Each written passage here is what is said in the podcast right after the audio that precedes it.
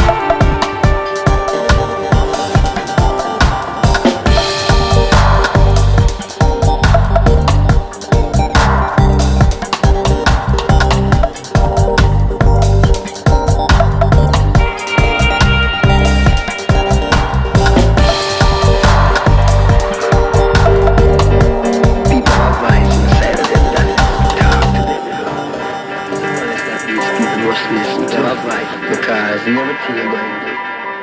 There's a wrong way and right way.